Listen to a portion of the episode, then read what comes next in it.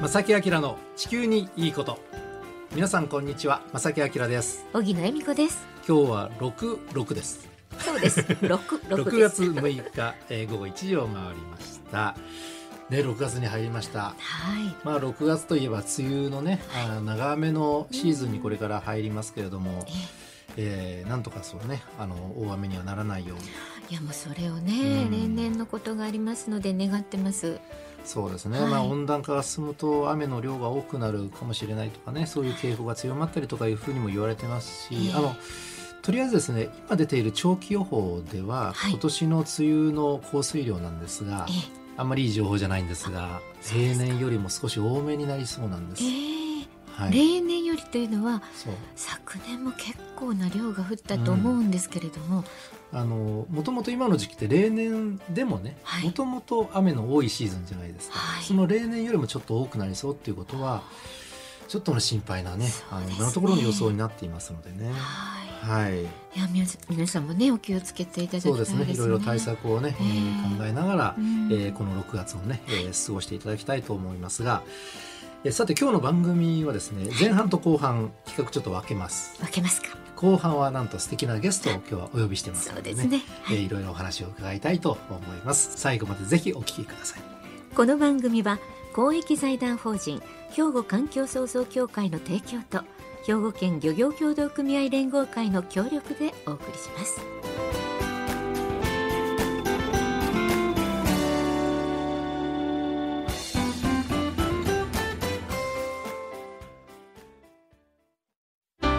兵庫環境創造協会は地球環境の創造と保全に取り組み今年で創立50周年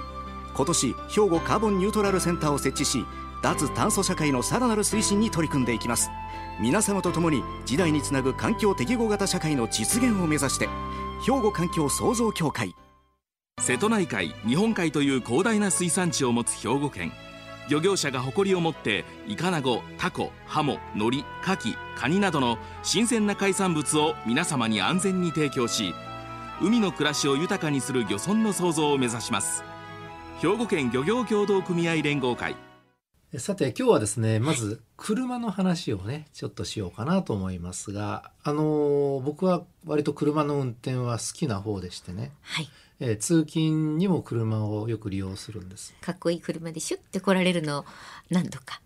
拝見したことがあります何正木さん環境に優しくないじゃないって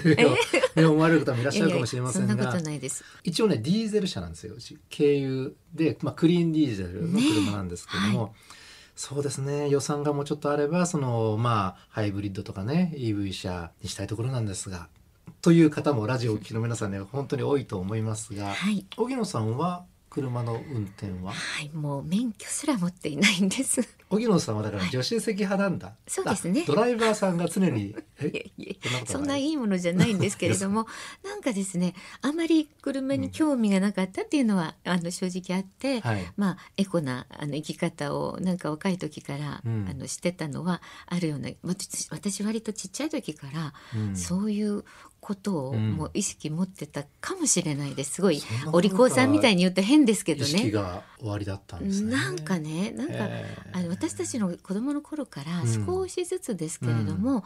お買い物袋っていうのはうん割とこうそういう話になってたりとか、昔は普通でしたもんそれが、ううん普通でちした。のお袋だって常にお買い物袋は持ってそうですよねはい、市場行くよってはね、い、そうそうそうそう。昔スーパーマーケットのことは市場市場って言ってましたからね、そうそうそうお袋ははい、でそんなゴミになるものはあの出しちゃダメとか、うん割と母からも、そういう教育が当たり前にあったので、うん、うんなんかエネルギーも大事にしなきゃいけない、うん冷蔵庫開けたらすぐ閉めなさいとか、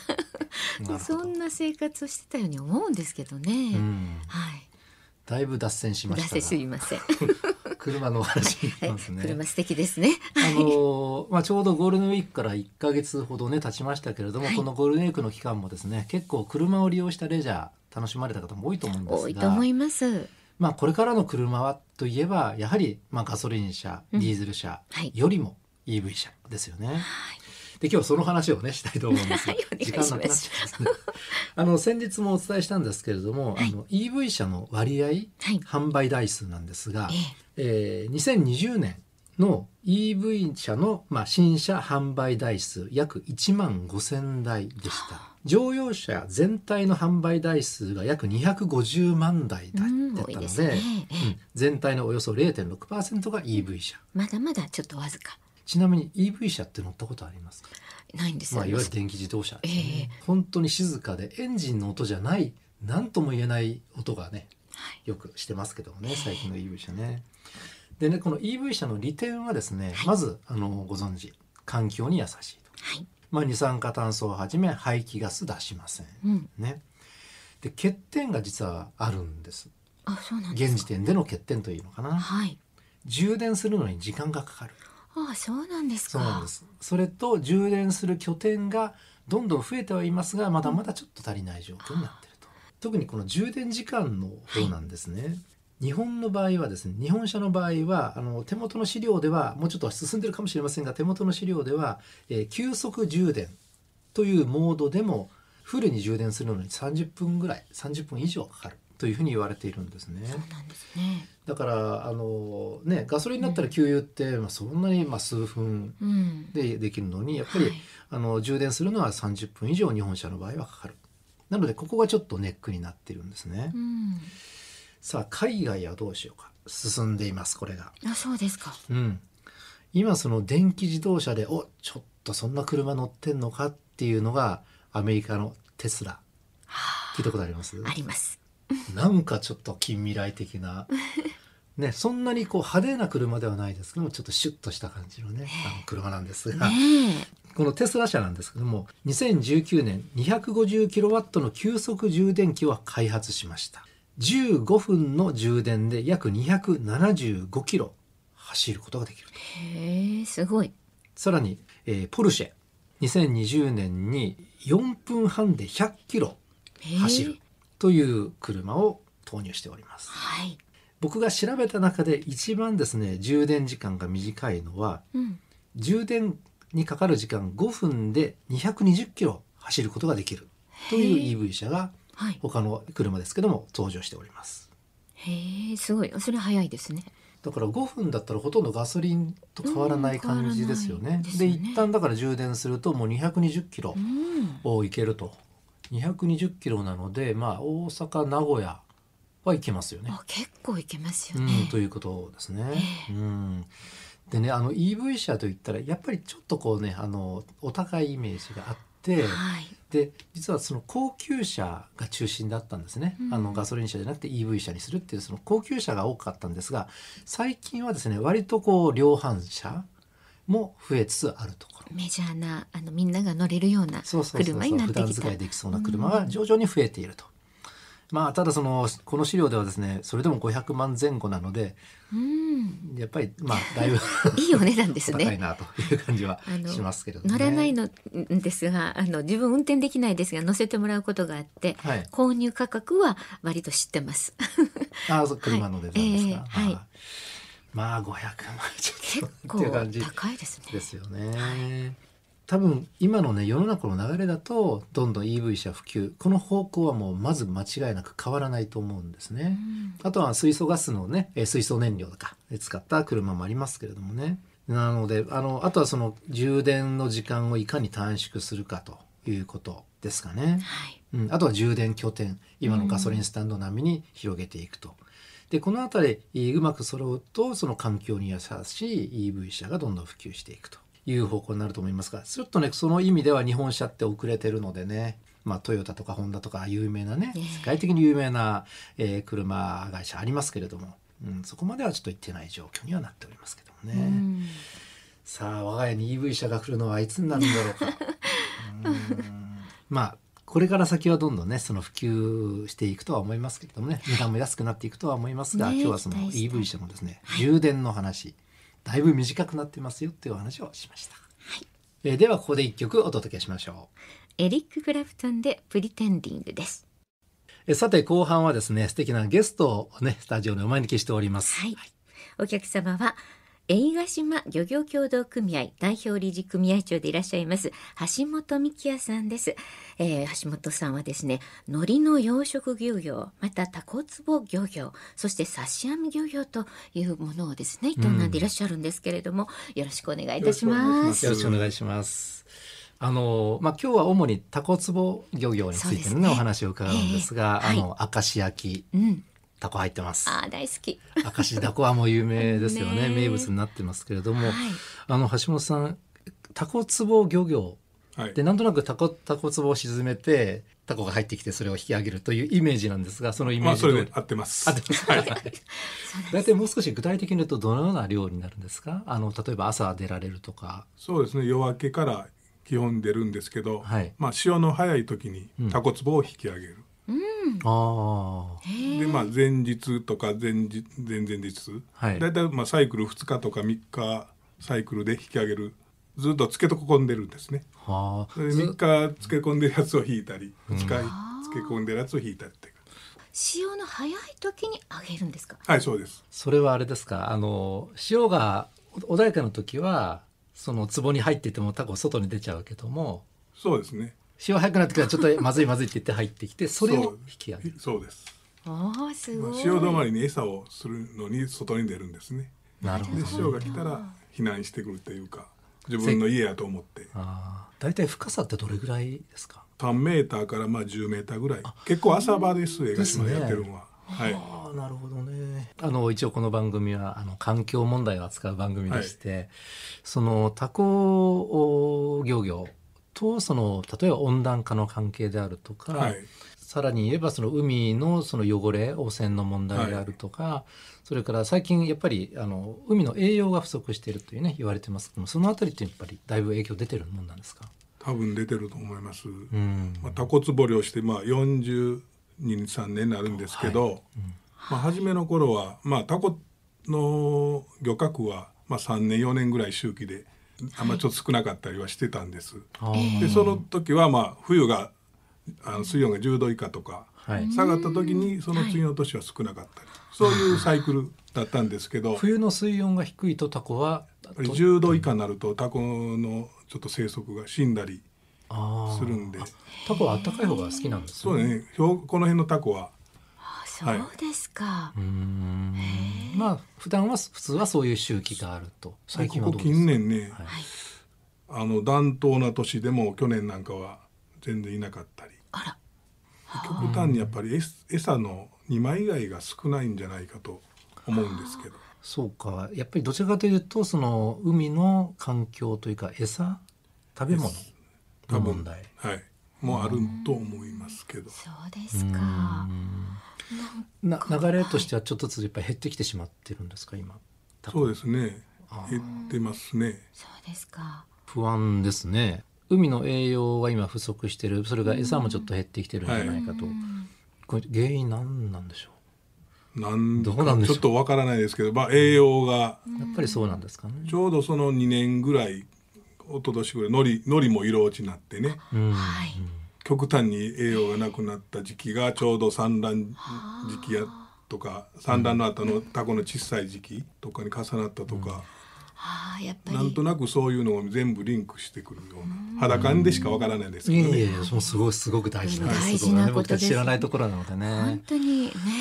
ね、でもやっぱり少しずつ減ってきてるとはいえやっぱりもちろん漁業も続けなければいけないし、僕たちも美味しいタコ食べなきゃいけないので、うんいただきたいですけれろいどもろこう活動はされてるんですかもうもう長くあの産卵しているタコ壺タコが入っているタコ壺、それは放流あの買い取ってまた海に返すとか、うんあの産卵用のタコ壺を放流するとか、はいあ100グラム以下はまあ取らないとかねああなるほどなるほど要するに人工的にあのタコ壺に卵ですかを入れるのかないやもともと産んであるやつがあるんですよあそれを引き上げはてい大事に育てて、それはもうままた海に返すっていう海に返す、はいああなるほどなるほあどなるほどうん100グラム以下はもう禁止とはい、で近年その産卵時期お盆が済んでからタコの頭にまあ子供を持ってるんですけど、はいめメちスょっとの待ってねたえ多分あまあ頭の頭頭これが内内い臓やなんでもですけど実は私たち知らそんなことも知知らならいなかっこたとだらけ本当にタコの頭あれ頭って言ってますけど内臓なんですね内臓です、まあ、体ですよね、体です体ですあそうかそうかかここそうにいえばそう卵があって頭の中に卵があるんですええであのそこはもしかしてそこから取ってそこに戻すっていうこともされたりいやそれはしてないないんですけどそのメスのタコをはい放流するとか、なるほどあなるーで卵産んでくれよっていう感じですかねほどでその間間その場所は禁漁にするとか言っていうのをここ何年か取り組んでるんですけど増えないんです。あーそうなんですなねかなか成果出すの難しいねかもしれないですね。で今お話を伺っててもなかなかそのねタコ漁ってね知ってるようでやっぱり知らないことも多いねっていうのがよく分かりましたけれどもはい一般のまあ消費者はいあの方に向けてですねなんかこう